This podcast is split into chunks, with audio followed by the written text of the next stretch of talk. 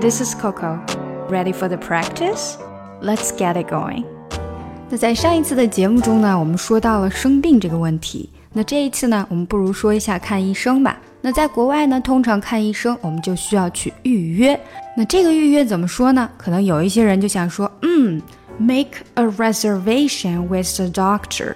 那你这样说呢，外国人应该也是能听懂的。只不过我们平时说跟医生去预约，可不用这个 reservation，而是用 appointment。appointment，对。虽然你看到了中间有一个 t，而且可能你在音标里面也看到了，诶，有一个 t 的声音，但是我们在说这个单词的时候，却并不能发出声音。基本上你的舌头已经到了 t 的那个位置，可是一口气憋在那里，这个就出不来了。appointment，appointment appointment 就是这个样子的。而且很多 t 在中间的单词 t 都是不发音的，你可以把它简单的理解为。appointment，这个嗯和嗯后面的音呢离得太近了，所以呢这个 t 就没有办法发出来了，而且你会憋一口气在那边，直到下一个音才会把这口气吐出来。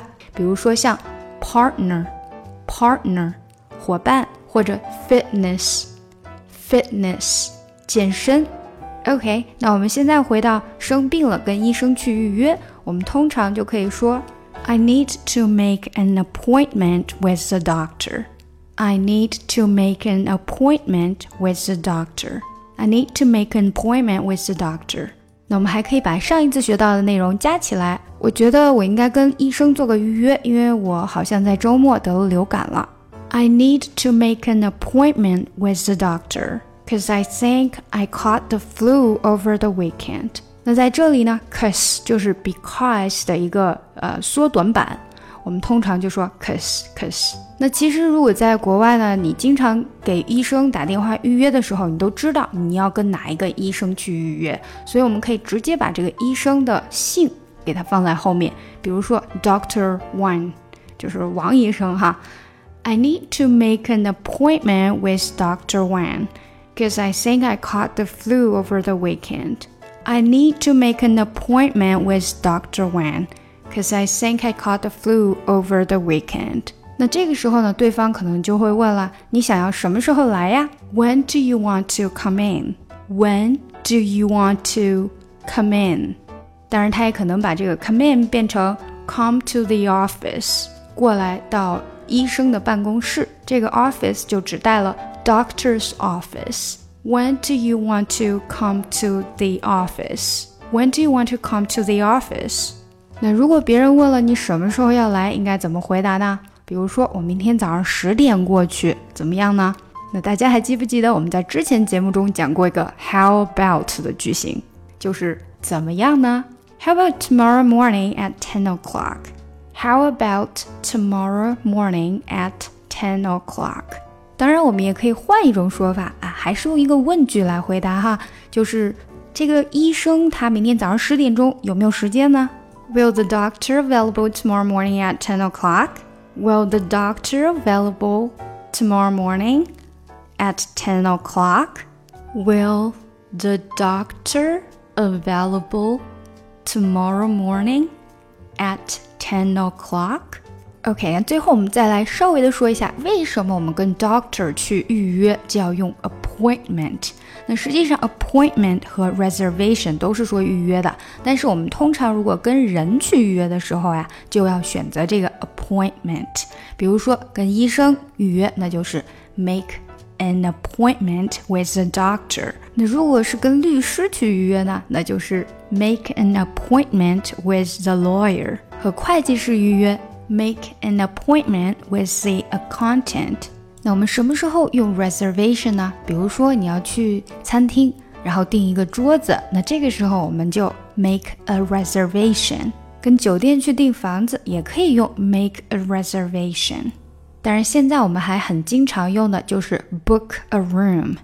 book a room 就是那个书，把它当成一个动词 book book a room。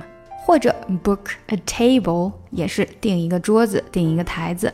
好了，那我们现在来回顾一下今天学到的内容。首先，我们要跟人去预约的时候，就要用 appointment。make an appointment，或者说 make an appointment with somebody。比如说跟医生预约，make an appointment with a doctor；跟律师预约，make an appointment with a lawyer； 跟会计师预约，make an appointment with the accountant。我想要跟医生预约一个时间，因为我觉得我周末给感冒了，得了流感了。I need to make an appointment with the doctor, cause I think I caught the flu over the weekend. 你想要什么时候来医生的办公室呢？When do you want to come to the office? 明天早上十点钟怎么样啊？How about tomorrow morning at ten o'clock? 明天早上十点，医生有时间吗？Will the doctor available tomorrow morning at ten o'clock? 当我们说去餐厅订一张台子，或者去酒店订一个房子的时候，我们就不能用 appointment，而要用 reservation。我们同时也可以用 book 这个词，比如说我要订一张桌子，I need to book a table，或者 I'd like to book a table。我想要订一个房间 ，I need to book a room，或者 I'd like to book a room。好了，我们一起来听下面的小对话，看看能不能跟上速度，检测一下今天的学习成果。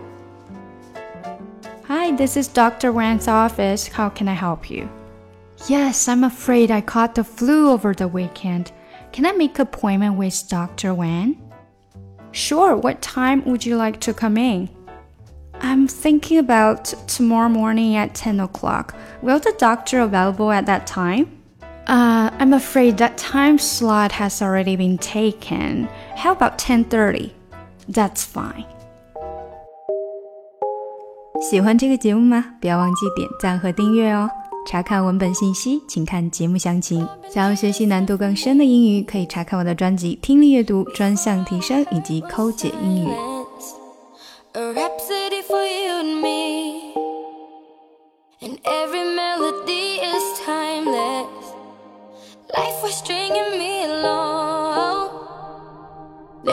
dreaming you cut me loose. or solo singing on my own. Now I can't find a key without you. And now your song is on repeat. And I'm dancing on to your heartbeat. And when you go.